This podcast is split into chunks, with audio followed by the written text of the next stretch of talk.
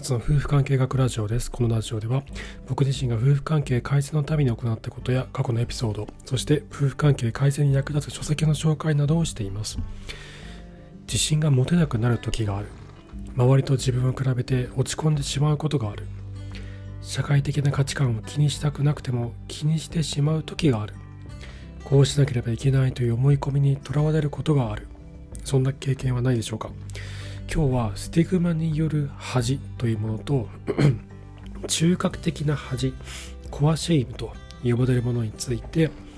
えー、今日もまたお茶の水女子大学基幹研究院人間発達科学系岩壁茂教授監修の著作シェイム生きづらさの根っこにあるものをもとにお話をさせていただきます。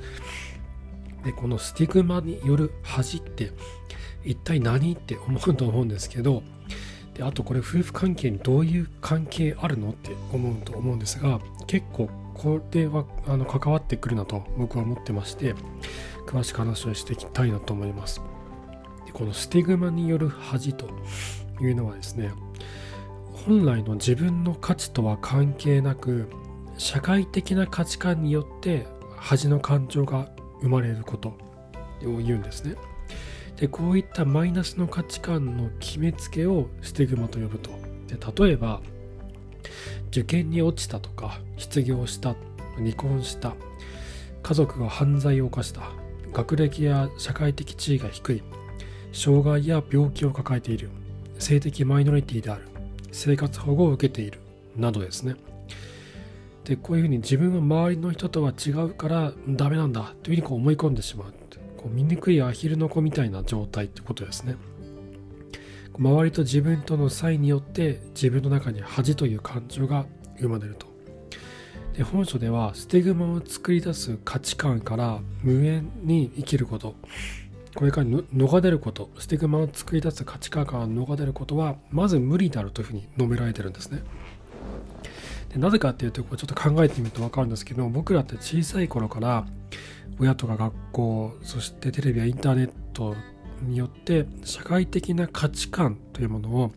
シャワーのように浴びて生きてきましたよね。だからこそもう逃れることができない。なかなかそこからもうその世界からこう完全にいなくならない限りはなかなか逃れることができないということなんですね。でただねこのスティグマ夫婦関係に関係ないじゃんって思うと思うんですよ。そんなね失業してないし犯罪を犯した人家族にいないし性的マイノリティじゃないし夫婦関係に関係ないじゃんって思うと思うんですね。だけどスティグマっていうのは本来の自分の価値とは関係なく社会的な価値観によって恥の感情が起きることを指すんですね。自分の妻が夫がもしくは自分自身が社会的な価値観に縛られているがために自分の大切なパートナーを傷つけているってことはないでしょうか？例えば長男の嫁だから夫の親の面倒を見ないといけない。長男だから親の面倒を見ないといけない。妻だから家事や育児をしないといけない。妻だから夫を支えないといけない。夫だから金を稼がないといけない。〇〇だから何々。でそんな価値観があなたを縛り付けていないと果たして言えますかね。僕も何かしらあるんですよ。そういった縛り付けてる価値観っていうのが。でこういう些細なことと思われるような価値観も紛れもないこれ社会的な価値観ですよね。自分の本来の持っている価値観とは別な部分から来ている。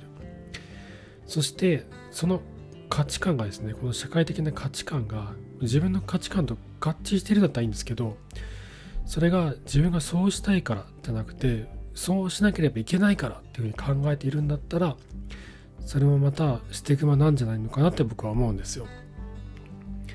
そして丸々でなければ許されないと言ったように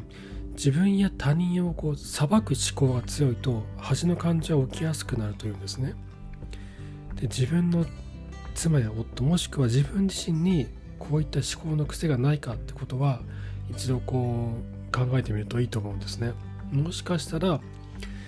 その思考の癖が自分の家族や何よりも自分自身を傷つけているのかもしれないなって僕は思うんですね。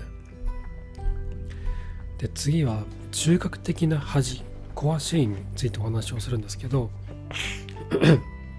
これは自分は価値がない。ダメな存在だ。必要とされてない。出来損ないだ誰にも愛されない。こういうふうに自分の存在そのものに関わる恥の感情を中核的な恥コアシェイムと呼ぶんですね。生きていく上で大きな障害となるこういった感情は自分の内側から生まれたものじゃないんですよね。外から植え付けられたものなんですよ。社会的な価値観と同じですよね。お前なんか産まなければよかったとかあんたなんかうちの子じゃないと女の子な女の子いらなかったのにとか。でこんな風に自分を守ってくれるはずの存在から繰り返し否定されたり拒絶されたり大切に扱ってもらえなかったっていう体験が中核的な恥を植え付けるというふうに言われています。特に性虐待は中核的な恥の原因になると本書では書かれてるんですね。自分が悪いんだ。他の人に知られてはいけない。自分は汚れてしまった。そんな風に思い込まされることによって実際そんなことはないんだけどそんなことはないんだけどそういう風にこう思い込まされることによって強い恥を感じるようになるってことなんですね。でそうすると子供は変えられない自分の本質がどこか間違ってるんじゃないかと感じながら生きていくことになる。するとちょっとした間違いとか失敗でも恥の感情に影響を受けやすくなるんですね。でこういった体験をしたことがない方でおいてもちょっとした間違いとか失敗でもすごいこう恥ずかしくなるっていう経験ってあると思うんですよ。でそういった場合はもしかしたら自分の過去の人生の中でコアシェイムが生まれたきっかけがどっかにあるのかもしれないなって僕は思うんですね。そして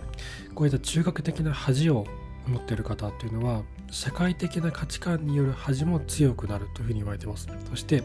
ステグマを自分の中に取り込んで自分に向かってあのこうシェイミングをしてしまう。シェイミングっていうのは前回前々回かな？お話をしたんですけど恥をかかせることによって相手を精神的に追い詰める攻撃ですね。これを自分に向かってやってしまうんですね。お前は情けないやつだ。ダメなやつだ。どうせ自分なんか何やってもダメなんだ。と言ったように。でもしあなたの妻や夫が自分を卑下するような言動をいつもとってしまうようだったらもしかしたら中核的な恥というのが心の奥にあるのかもしれない。でそういった人に「いやこうすべきだろ」うとか「いやいやいやそう言ったってどうしようもないじゃん」それ言ってなんか変わんの？変わんないでしょ？じゃあこうすべきでしょ？ああすべきでしょ？もうやることは分かってるでしょ。もうやるべき道筋はもうできてるはずだよね。というふうにこう論理的になんだこうソリューションを提案しても何の意味もなくてこうすれば全て解決するんだ。そうしないのは君の責任だって言ってしまうことは相手を強く傷つけることになるんですよね。その人にとってもどうしたらいいかわからないんですよね。そんな時に必要なのはどうすべきかっていうアドバイスじゃなくてどうすればコアシェイムから解放されるかそれを一緒に考えることだと思うんですねそして今この人は自分の心の奥にある中核的な恥に苦しめられているという事実を知ること2人か両方とも知ることが大事だと思うんですが相手に対してそういった理解をすることも大事だと思うんです。はい、ということで今日は、えー、コアシェイムと、えー、スティグマによる恥ということについて話をしたんですけど明日はですねこうそのそういった恥の感情から逃れるために人がついやってしまう悪い行動とどうすればこういった恥の破壊力から僕らは逃れることができるのかということについてお話をしていこうと思っています。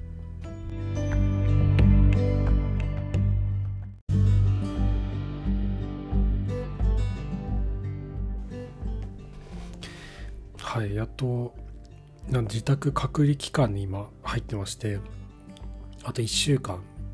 家から出れないんですよね僕ら。でこれ何があのあのコロナで陽性になっちゃったんでそうなっちゃったんですけど何が一番辛いってね運動できない外に出れないっていうのが結構辛くて子供たちも結構ストレスになってるんですよね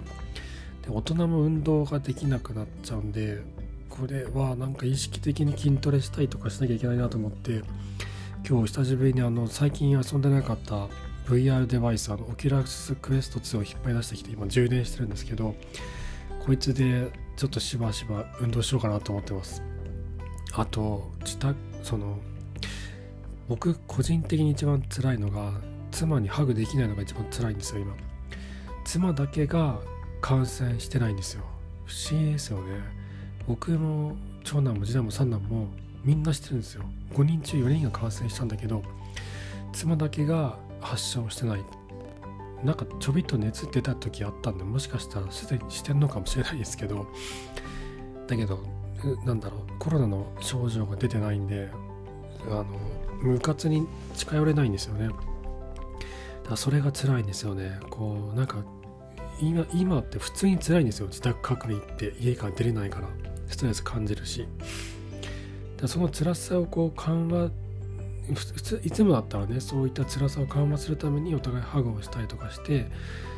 あの精神的にこう気持ちを和らげたりするんだけどそれができないのが辛いってこう近づきたいけど近づけないのが辛いっていう。でこれが隔離期間が終わった後に新しい習慣になっちゃったらまずいんでまた考えなきゃいけないんだけどこれがね地味につながってもう2人とも感染してれば逆に良かったんだけどこがちょっと辛いんでね今。うんまあ辛いなって話です。